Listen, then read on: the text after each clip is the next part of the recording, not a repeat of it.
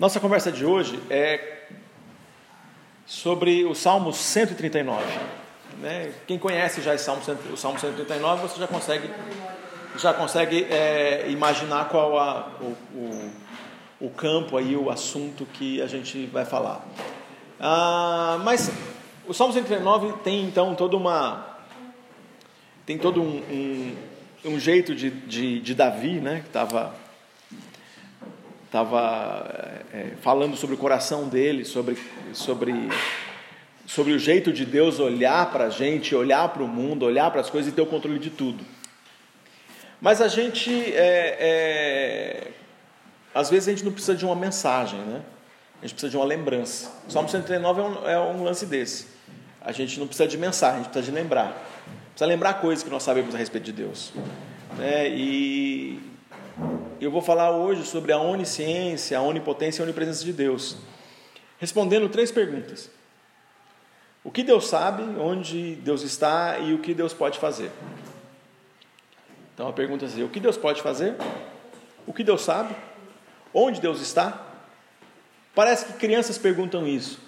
Parece que adultos também têm dúvidas sobre isso.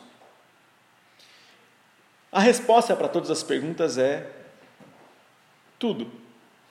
Deus está em tudo, Deus sabe tudo e Deus pode fazer tudo. Então, é bom, já foi respondido, podia terminar já, né? Já, beleza, já foi respondida a pergunta. Mas olha só como é que a gente se relaciona com Deus, é uma coisa interessante, né? A consciência de, de que tem é, é, um Deus santo que conhece todos os nossos pensamentos é, é uma, uma coisa que devia incomodar a gente. A gente queria que um Deus santo estivesse em lugares santos e não estivesse em todos os lugares. Um Deus santo nos lugares santos tem muito mais sentido do que um Deus que está, um Deus santo que está em todos os lugares. Porque olha só, se o Deus é santo e está em todos os lugares, inclu, inclusive conhecendo nossos pensamentos que não são santos, incomoda um pouco mais. Porque a gente prefere um Deus que a gente possa levar ou chamar Ele a hora que a gente precisa. A gente queria que Deus estivesse num lugar onde eu pudesse ir e me encontrar com Ele. Aliás, a religião faz isso, né? Ela faz a gente ir, dizer que Deus está em um lugar e eu preciso ir lá. E se eu não for lá, eu não encontro com Ele. A outra coisa é que tem alguns lugares que nós gostaríamos de ir que Deus não fosse com a gente. Ou coisas que nós gostaríamos de falar que Deus não ouvisse. Então era, é, é, é, na verdade, ele, ele ia deixar é, de, ser, de ser Deus se, ele não, se a gente pudesse levar ele para algum lugar. Você percebe que na gente tem um desejo de ter um ídolo, na verdade, que é alguém que a gente pode levar e não levar, ou que a gente deixe em um lugar e a gente vai até lá. Então, na verdade, o ser humano quer um ídolo e não um Deus, um Deus que nos conhece, que conhece tudo que nós pensamos e que sabe tudo que está por trás dos nossos desses, nesses, nas nossas intenções, esses pensamentos, o que é que está por trás disso. Então, quando a gente vai falar, para falar desse assunto, a gente precisa, é, para falar dessa onisciência, dessa onipotência, é, a gente precisa é, olhar para a forma como Deus é visto, tanto no Antigo Testamento como no Novo Testamento. Eu vou ler o Salmo 139, mas a gente vai pensar na relação com, as, com, uma das categorias que Jesus usa. Jesus chama, fala que de, de Deus como o, o, supremo pastor e fala da, e chama a gente de ovelhas. Então é essa ideia junto com a ideia do que a gente tem é, no Salmo 139 de um Deus que sabe de tudo e que cuida da gente o tempo todo. Então, Salmo 139 diz o seguinte: Ó Senhor, tu examinas meu coração e conhece tudo a meu respeito. Sabe quando me sento, quando me levanto. Mesmo de longe conheces meus pensamentos. Tu me vês quando viajo e quando descanso. Sabes tudo o que faço. Antes mesmo de eu falar, Senhor, tu sabes o que vou dizer. Vais adiante de mim e me segues, pões sobre mim a tua mão. Esse conhecimento é maravilhoso demais para mim, é grande demais para eu compreender. É impossível escapar do teu espírito. Não há como fugir da tua presença. Se subo aos céus, lá estás. Se desço ao mundo dos mortos, lá estás também. Se eu tomar as asas do amanhecer, se habitar do outro lado do oceano, mesmo ali tua mão me guiará e tua força me sustentará. Eu poderia pedir a escuridão que me escondesse e a luz ao meu redor que se tornasse noite, mas nem mesmo na escuridão posso me esconder de ti. Para ti a noite é tão clara como o dia, a escuridão e luz são a mesma coisa. Tu formaste o meu interior e me teceste no ventre da minha mãe. Eu te agradeço por me teres feito de modo tão extraordinário. Tuas obras são maravilhosas e disso eu sei muito bem. Tu me, observavas quando eu estava sendo formado em segredo, quando eu era tecido na escuridão. Tu me viste quando eu ainda estava no ventre. Cada dia da minha vida estava registrado em teu livro, cada momento foi estabelecido, quando ainda nenhum deles existia. Como são preciosos os teus pensamentos a meu respeito, ó Deus, é impossível enumerá-los. Não sou capaz de contá-los, são mais numerosos do que grãos de areia, e quando acordo, tu ainda estás comigo. Ó Deus, quem dera destruísse os perversos e afastasse de mim os assassinos. Eles blasfemam contra ti, teus inimigos usam teu nome em vão. Acaso, Senhor, não devo odiar os que te odeiam? Não devo desprezar os que se opõem a ti? Sim, eu os odeio com todas as minhas forças, pois teus inimigos são meus inimigos. Examina-me, ó Deus, e conhece meu coração, prova-me e vê meus pensamentos. Mostra se há em mim algum caminho que te ofende e conduz-me pelo caminho eterno. Não tem jeito da gente ler esse texto aqui e não lembrar da música, né? Sonda meu Deus. Né? Não tem jeito. Ainda mais que tem gente aqui que era do Pedra Viva, aí não tem mais, aí não tem jeito mesmo, né, Adriano? Aí não tem outra escapatória. A Babi, na hora que falou Salmo 139, ela quase começou a cantar. Né? A, gente, a gente lembra de algumas músicas, né? É, a outra música que a gente lembra, né? Que é Seja onde for, toma migará, né, Lucas? Não tem como ler esse texto e não lembrar de, dessa outra canção. Então tem algumas canções que estão ligadas a esse texto. A, a, esse cuidado de Deus, pensando no cuidado de Deus na criação, de quando cria a gente, mas tem o cuidado de Deus no caminho quando a gente anda com Ele. E nesse caminho, quando a gente anda com Ele, o jeito mais fácil que tem da gente compreender a presença de Deus em todo lugar que a gente vai é a ideia do, da ovelha, da ovelha e do pastor.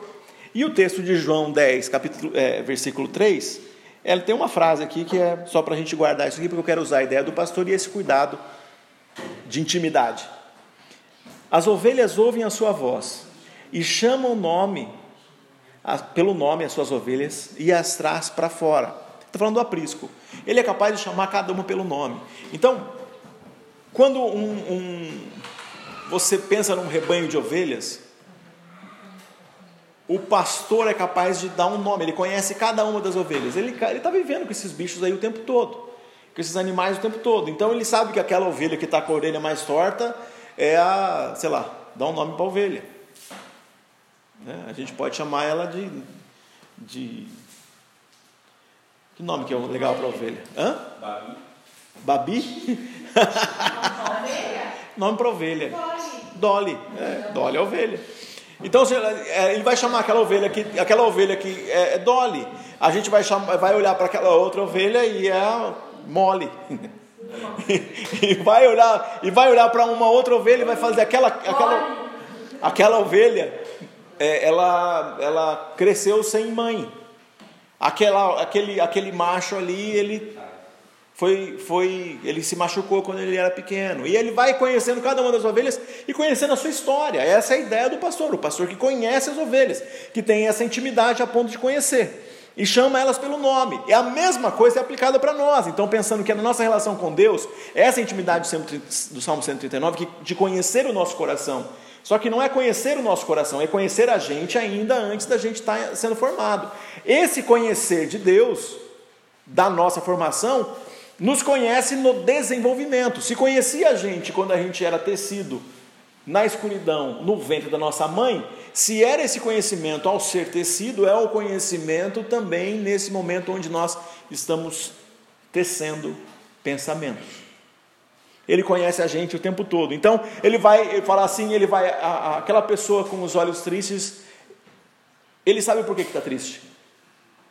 Aquela pessoa que está né, passando por um momento de, de, de, de, preocupação com a saúde, né, a Aline falou que chegou um pouco mais cedo e foi na farmácia.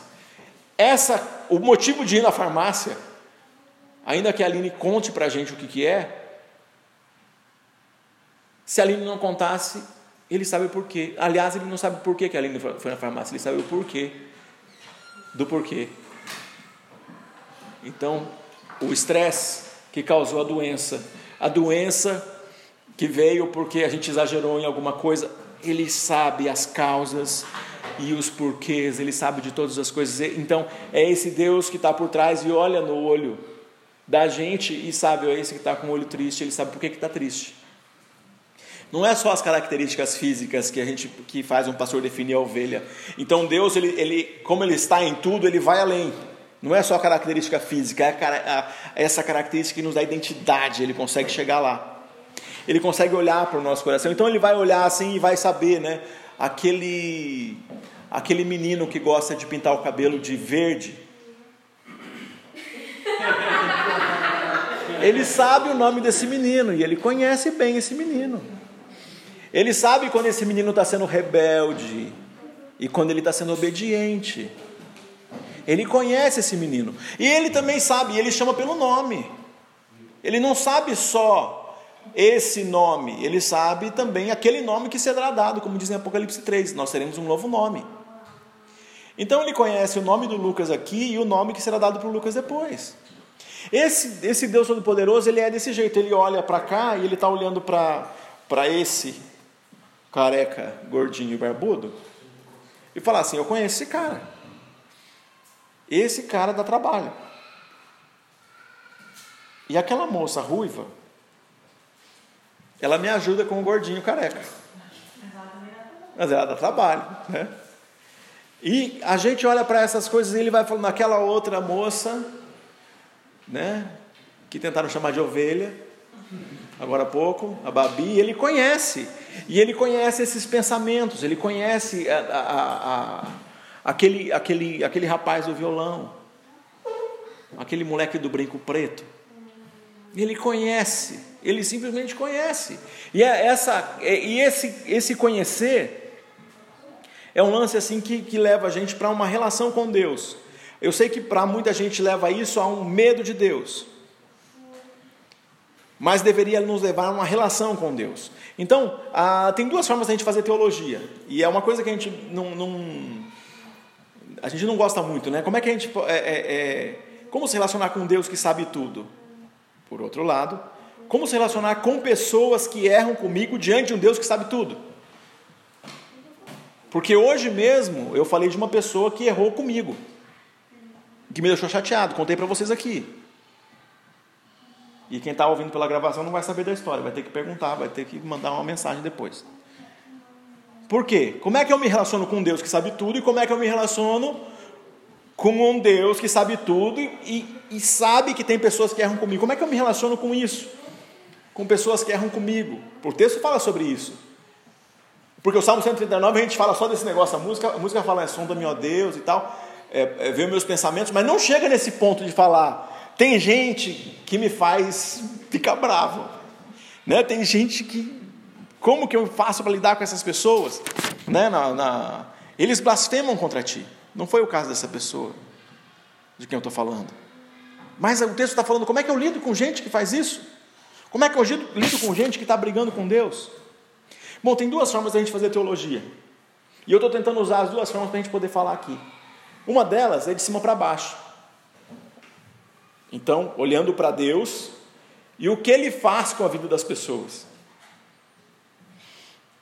Basicamente, a gente vai encontrar isso é, em alguns textos onde a gente está fazendo mais teologia a partir do Antigo Testamento, olhando para Deus e o que Ele faz com as pessoas. Geralmente a gente está fazendo uma análise do que Deus, né? Então é como se é, a gente Deus estivesse parado, estático, e a gente tentasse a partir daqueles textos ficar olhando o que, que Deus pensa, por que, que Ele fez as coisas. E tem um outro jeito que é, né? Então de cima para baixo é olhando de Deus para cá e de baixo para cima é olhando para Jesus.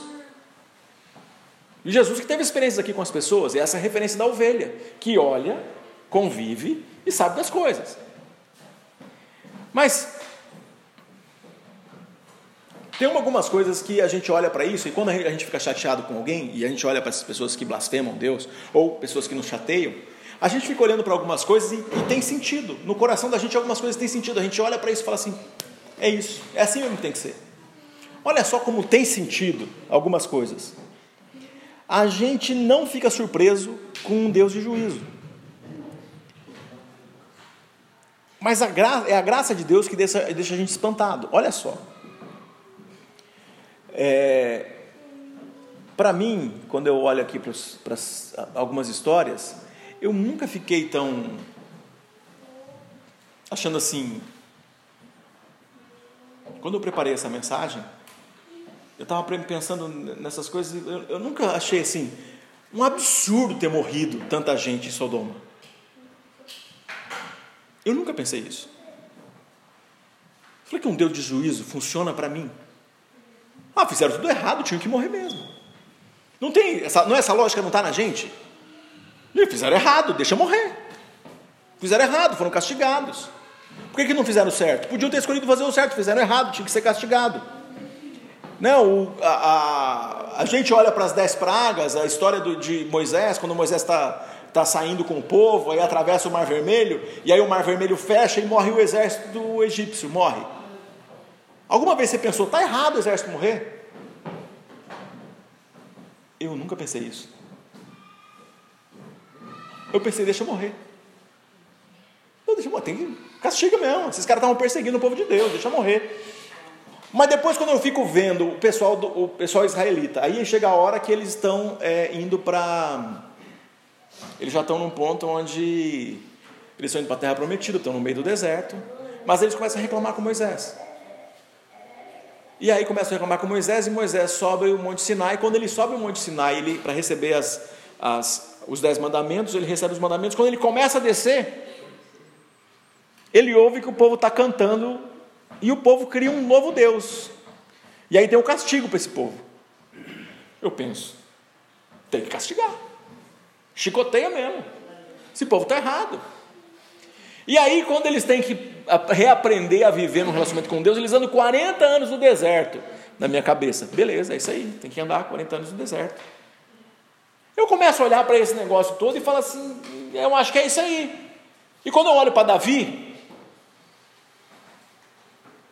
e Davi trai o amigo, Davi trai as, os relacionamentos primários dele e tem uma aventura e aí Davi tem um problemão lá por causa disso. E fala, hum, o profeta vem, fala um monte para Davi, fala, ah, é isso. Ele merece. Ele merece. E eu fico olhando para isso e fico vendo, olha como, como tem sentido isso. Agora, fico pensando aí, se eu tenho um coração rebelde igual ao coração de Faraó, um coração duro, se eu não quero deixar de falar ou de fazer as coisas igual o pessoal de Sodoma, se eu sou endurecido e eu não dura serviço, é o seguinte, eu não consigo virar a cabeça para o lado, se eu não sou capaz de ouvir, de mudar igual o povo de Israel, então tem algumas coisas que eu estou pedindo para Deus e aí Deus está. Ele está me dizendo através dessas coisas, cara, se, eu, se você não, andar comigo, você vai ser igual ao povo de Sodoma. Se você não andar comigo, você vai ficar 40 anos andando no deserto. Se não sou eu gracioso na sua vida, você ia andar por aí doidão. Você não ia mudar nada. Começa a olhar para isso e, e vejo que tem um desafio aqui na minha alma, porque parece assim que Ananias e Safira mereceram. Pensa comigo, Ananias e Safira morreram porque mentiram para o Espírito Santo. Eles chegaram e disseram: aqui é o é, é nosso dízimo. Mas não era o dízimo. E aí eles morreram. Aí eu fico pensando, ah, mas eles mentiram para Deus. É. Mas agora, quando eu chego nessa parada, e eu?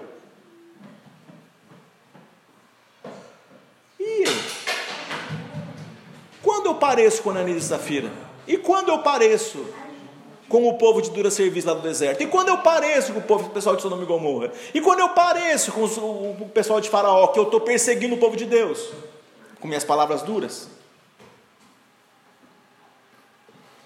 É interessante que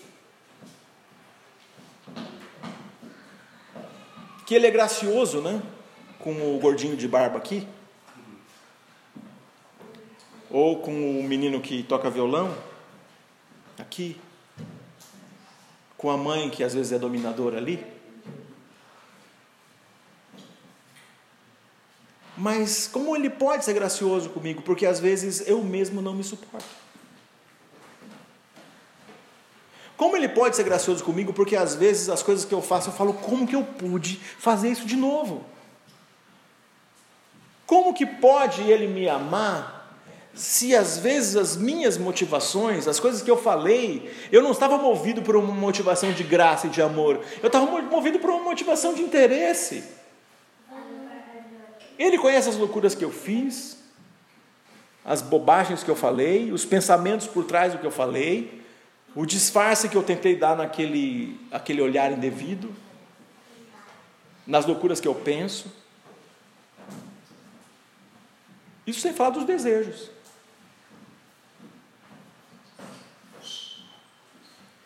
E Deus não foge de mim. Mas como? Porque às vezes eu queria fugir de mim. Eu nunca disse eu quero fugir de mim. Mas eu já ouvi pelo menos três pessoas aqui, que está aqui nessa sala, dizendo: né, se eu pudesse, eu fugia de mim. Eu não queria mais ficar em mim, eu não queria, se eu pudesse, eu sumia. É um, é um negócio assim que a gente, quando começa a ouvir bastante isso, né, inclusive tem umas indicações aí, né, a gente que teve estudando bastante sobre suicídio, que quando as, as, a pessoa começa a falar muito sobre isso, é um, é uma, um, um sinal para a gente ficar preocupado, né, para a gente ficar atento, porque é um sinal de desejo de morte. A gente fala até sem, sem pensar, mas a gente está falando assim, mas não, eu não me aguento. Como que eu posso fazer isso? Mas como que Deus me aguenta? Eu não me aguento, mas Deus me aguenta.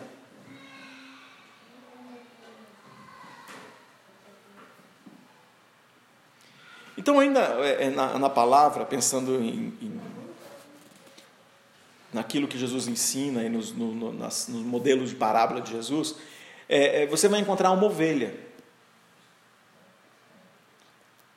É, é uma ovelha que se afasta, uma ovelha que se perde, a ovelha.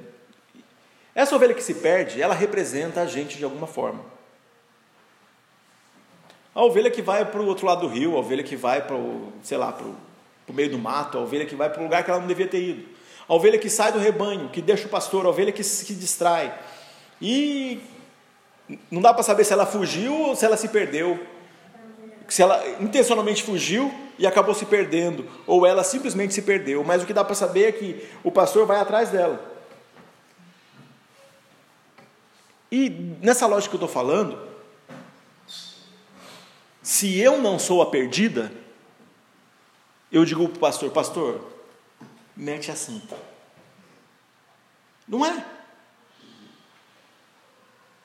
Porque na nossa lógica é o seguinte: a gente é duro pra caramba desde que não seja, a gente não seja o pecador. Porque quando eu sou pecador, eu quero graça. E quando o outro é pecador, Ananias e Safira, que morra. Porque se eu sou pecador, eu quero graça. Porque se a outra ovelha é pecadora, sinta nela. E eu me lembro de uma história de, de, de, uma história infantil, e eu acho que vocês vão lembrar, de uma ovelha, a ovelha se perde, quando o pastor acha a ovelha, o pastor quebra a perna da ovelha. Vocês ouviram uma história dessa? Falei, esse pastor não é o pastor Jesus. Não, porque quantas vezes eu me perdi, ele não me quebrou uma perna, não. E para cada vez que eu me perdi, eu deve ter umas 100 vezes que na cabeça eu queria ter me perdido. Que eu fiquei pensando um montão de bobagem. Que eu queria estar vivendo uma, uma, uma aventura que não tinha nada a ver com Deus. E ele, então fala assim: imagina isso. Se Deus é santo, não está em um lugar santo para eu ir. Ele não só está em lugares santos, ele está em mim. Então eu não sou santo e ele está aqui. Esse é o Deus de verdade. O Deus da religião quer que a gente pudesse levar ele como ídolo para um lugar ou a gente ir até um lugar para encontrar ele como um ídolo. Mas o Deus que é todo santo e todo gracioso está aqui. E sonda meu coração, e sonda minhas motivações, e olha para o meu coração, e olha para essa coisa, e, que sou eu, que, que você olha agora e você, agora baseado no que eu falei, você fala, é uma coisa mesmo. E se você não começou a se analisar, você fica pensando, é, mas por que é que Deus vai atrás? Olha só, gente, que coisa incrível. Por que é que o Deus, pastor, vai atrás dessa ovelha que foi para o outro lado do rio? E quando ele volta com outra ovelha, ele não quebra a perna dela. Se ela quebrou a perna, ele vai curar essa perna. Ele traz essa outra ovelha. E aí as outras ovelhas estão olhando assim. Deco caiu e caiu da bicicleta. Todo mundo olha para ele. Zero dias sem acidentes de novo. Né? É assim, as outras ovelhas olham para aquela ovelha que foi para o outro lado do rio e balança a cabeça. De novo. E esse pastor, quando chega com a ovelha, eu você, cheio de misericórdia, o que, que ele faz? Festa. Ele faz uma festa por um pecador que se arrepende. Toda vez que o nosso pensamento que as nossas atitudes nos levam para longe de Deus, no retorno, no cair em si, na volta, nesse pastor que está trazendo de volta, tem festa. Eu aqui não é para diminuir nenhuma gota do Evangelho. O homem puro chama Deus de Pai. Olha só. O homem puro chama Deus de Pai.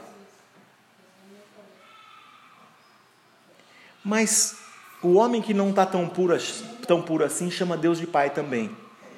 E se Deus aceita que o homem que não está tão puro assim chamar Deus de Pai, porque talvez esse homem que não está tão puro assim é esse que está falando com você, agora. Eu chamo Deus de Pai. Você que pode estar se achando mais puro também chama Deus de Pai. Logo, eu não posso escolher se você é meu irmão ou não. Quem define paternidade é o Pai.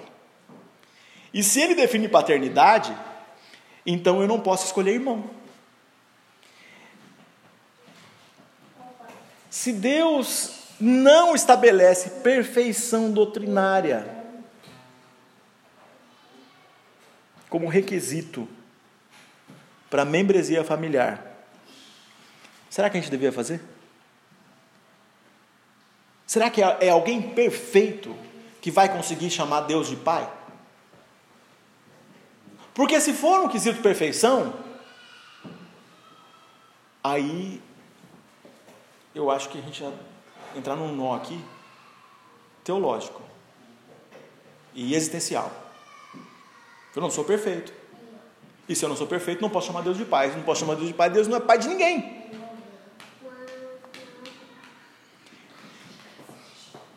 E se eu nunca estou de acordo com os erros dos outros, por que é que eu espero que Deus aguente os meus erros? Porque eu nunca, eu nunca sempre acho os outros estão errando com Deus, os outros estão errando comigo. Eu não aguento. Estão falando comigo. Estão falando comigo de novo. Falaram uma história aí que eu não gostei. Repetiram uma história que eu não gostei. Estão fazendo. Mas se eu não sou tolerante com os erros dos outros comigo, por que é que eu devo esperar tolerância de Deus com os meus erros? Aí a gente entra no motivo da gente definir o nome da nossa comunidade como nossa igreja. Porque se eu espero misericórdia do Pai que é nosso, a hora que tiver mais alguém chamando, chamando o nosso Deus de Pai, eu vou chamar esse alguém de meu irmão. Alguém caminhou um pouco mais e conhece profundamente a caminhada com Jesus, outro está dando os primeiros passos, mas nós juntos, nós vamos chamar Deus de Pai e nós vamos todos juntos na direção do Pai. E a gente vai levar mais pessoas para andar com Ele. Então, se Deus pode se fazer desentendido com os meus erros, porque Ele faz isso, será que eu não posso me fazer desentendido com os erros dos outros? Você vê que Se, olha só, em alguns ambientes, tem mais gente querendo que Deus seja duro, como foi com Ananias e Safira, do que Deus seja gracioso, como foi na restauração de Pedro. Jesus perguntando para Pedro: Pedro, você me ama? E Pedro se embanando na primeira resposta, torta na segunda resposta, na terceira resposta ele fala assim: Senhor, você sabe de todas as coisas, você conhece meu coração. Você conhece, Salmo 119, sonda, meu Deus, olha meu coração, você conhece aqui dentro. Os bagulho estão tá tudo entortado. E se Deus pode fazer vista grossa para uns negócios que a gente está pensando, falando e fazendo, por que é que a gente é tão duro com o nosso amigo que foi para o outro lado do rio? Com o nosso irmão que falhou em uma coisa que eu sei, incomoda, mas a gente não podia ser mais leve? Com as debilidades e as falhas dos outros. Já que a gente quer chamar Deus de Pai, a gente não podia dar a mesma graça para os outros. Quando a gente chegar no céu, a gente vai surpreender, porque Deus ele vai surpreender a gente, vai chegar lá e falar assim: como é que esse cara veio parar aqui? Né? Como é que esse cara veio parar aqui? A gente vai perguntar. Eu, eu assim, eu tenho umas pessoas que eu quero. Me, tem gente que eu quero me surpreender, mas como a graça de Deus não tem limite, Ele vai me surpreender mais ainda. Então eu já sei que quando eu chegar lá, vai ter gente e é, é um negócio assim. Tem gente que acha que eu não devia estar lá, porque eu estou falando uns negócios aqui que tem gente que prefere a dureza de Deus. Prefere um Deus de tanto prefere um Deus de juízo que um cara que está falando o que eu estou falando aqui, ele acha que não devia, que eu estou banalizando a graça de Deus. Mas olha só, Deus é tão, ele é tão poderoso e e ele vai surpreender tanto, porque a graça é tão grande, que eu tenho certeza que o céu vai estar lotado. E esse céu lotado, vai ter gente salva, hein, gente, que vai chegar lá e vai ficar escandalizado por esse céu lotado que vai estar. Porque Deus é um Deus de graça. É um Deus que vai para o outro lado do rio. É um Deus que vai lá no abismo. Ele está dizendo isso na palavra dele, ele está indo lá onde está aquela moita de espinho e vai pegar aquele cara que está lá numa moita de espinho. Ele vai para aqueles lugares e gente, ele chamou a gente para fazer isso, para ser parte nessa parada, para ser parte nisso. E eu quero muito, muito mesmo, que a gente, como igreja, Ouça a voz do bom pastor, mas não é só ouvir a voz do bom pastor, é entender que esse bom pastor quer agrupar essas ovelhas que estão desprezadas por aí. Que tem gente que ele está falando o nome dessas pessoas agora, e essas pessoas, eles, eles estão ouvindo o bom pastor chamar, mas eles não sabem aonde que eles vão sentar. Eles querem sentar entre nós aqui, mas eles não conseguem. A gente vai ajudar essas pessoas a se compreender como parte desse grupo você tem que ter parte desse, desse grupo para ter uma igreja para chamar de sua, para ter um grupo para chamar de seu, para ter um rebanho para fazer parte, para ter sua primeira festa de aniversário com sinceridade, para ter seu primeiro, para ter a primeira lembrança de aniversário que tem sinceridade e não, não é só aquela lembrança que alguma rede social deu e a pessoa por educação parabenizou, que vai ser de verdade. É por essas pessoas que a gente tem que orar. É por aquela pessoa que está do outro lado do rio. É aquela pessoa que se perdeu, que já esteve e se perdeu, e aquela que nunca esteve. É por essas pessoas que a gente tem que chamar. E tem que pedir. Essas pessoas que insistem em ir na direção errada, simplesmente porque não sabem para qual direção ir.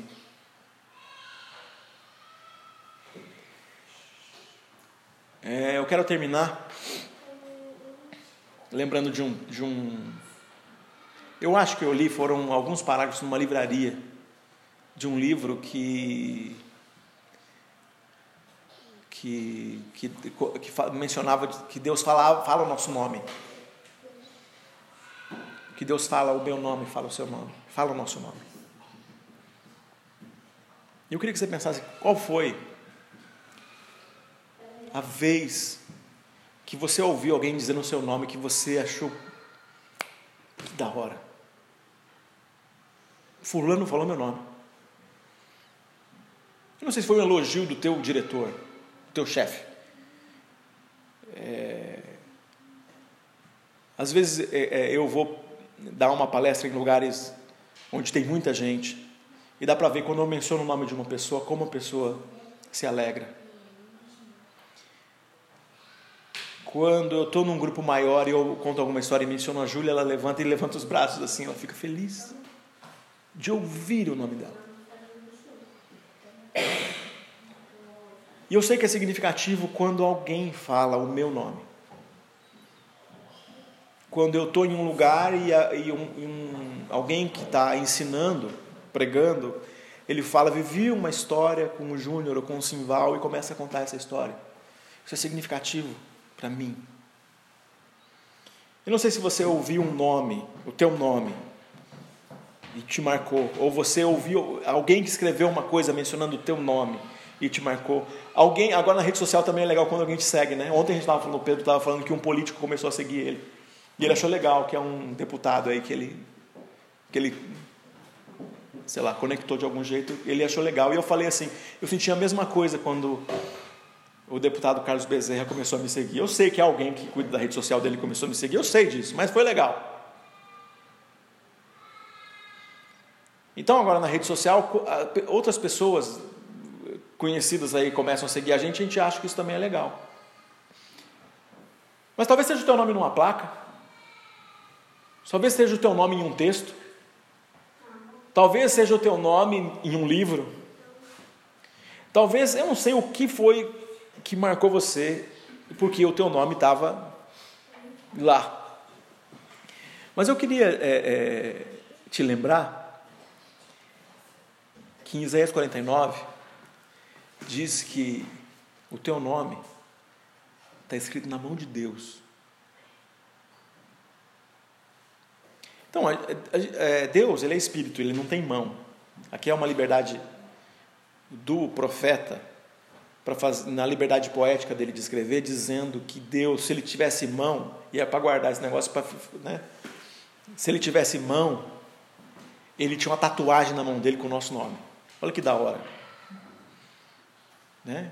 Aí, para quem não gosta de tatuagem, fica, é, guarda essa, lida aí você com isso aí, porque eu não tenho problema nenhum com isso. Mas ele, se Deus pudesse ter uma tatuagem, ele tinha uma tatuagem e essa tatuagem dava o nosso nome. E quando a palavra fala de Deus, de Deus conhecer as ovelhas, e aí ele está fazendo uma, uma, uma, uma conexão do rebanho com a ovelha, e conhecer a ovelha pelo nome.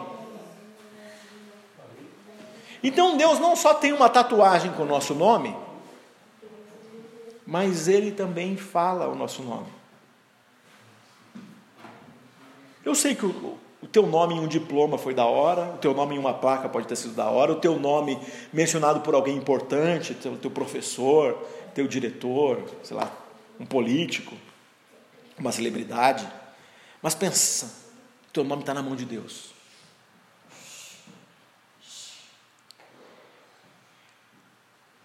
E pensa que Deus fala o teu nome. E é possível ainda que eu estou falando tudo isso e você fala assim: ah, meu nome nunca foi falado por ninguém, meu nome nunca foi honrado desse jeito. Eu ainda, né, os mais novos aqui, eu ainda não tenho nenhum diploma. Ou, sei lá, não tem ninguém importante me seguindo na minha rede social. Ou nenhum professor nunca falou meu nome, porque eu era o aluno nota 5. Mas Deus fala o teu nome. Deus fala o nosso nome. Mais do que isso, ele não só fala o nosso nome. Ele, Salmo 139. Quando eu era substância ainda sem forma, no ventre da minha mãe, ali ele estava. Da onde eu posso me ausentar do Senhor? Tem algum lugar que eu possa fugir dele? Se eu subir aos céus, tu lá estás. Se eu for ao profundo do abismo, tu lá estás. Em qualquer lugar, noite e dia para ti são a mesma coisa. A gente não tem como se ausentar do Espírito do Senhor. Porque Ele quer andar com a gente, apesar de quem somos. Então, esse Deus que sabe tudo, esse Deus que conhece tudo, Ele quer que a gente baixe a guarda para relacionamentos profundos entre nós para a gente parar de expectativas muito altas uns com os outros. para a gente parar de expectativas altas demais para que pessoas entrem para o nosso grupo. Para a gente parar com essas expectativas de, de pureza e santidade, de que alguém não vai falhar com a gente nunca. Vai ter gente falhando com a gente, enquanto tiver vida. Vai ter gente falhando com a gente. Nós falharemos com os outros. Nossos pensamentos não vão ser santos. Mas um Deus santo vem aqui. Nossos pensamentos não vão ser perfeitos, nós não seremos perfeitos, nossos pensamentos são impuros, mas um Deus santo escreveu o nosso nome na mão dele. Mas um Deus Santo fala o nosso nome. E está completamente interessado em quem nós somos. E cuida da gente o tempo todo. Esse Deus Santo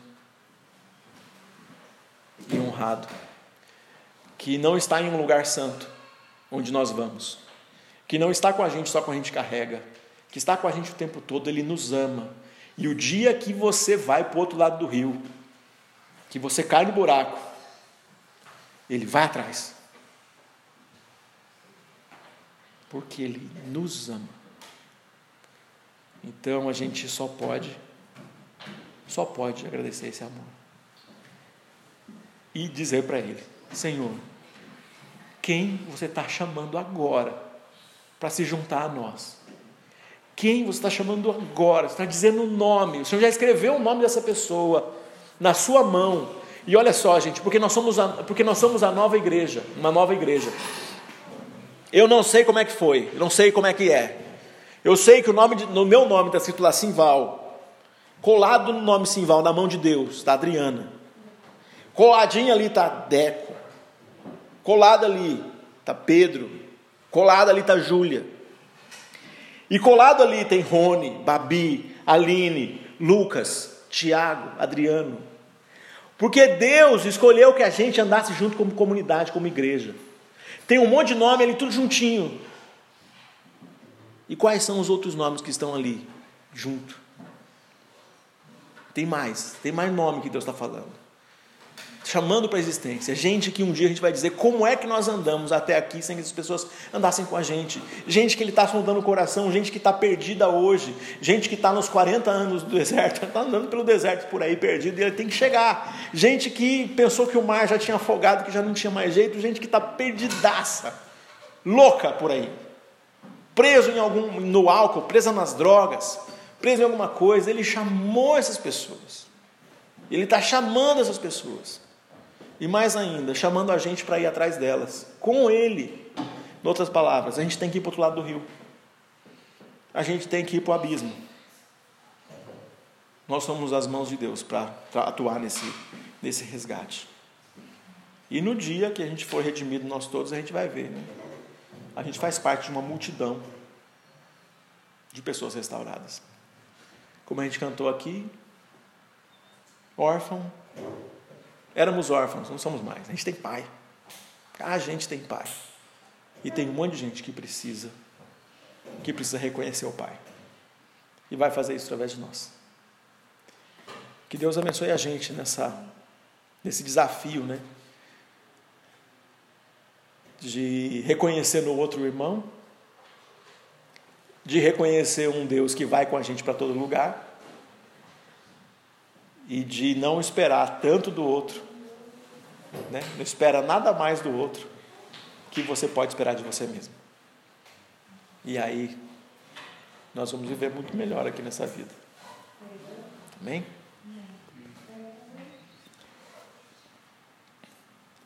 Bom.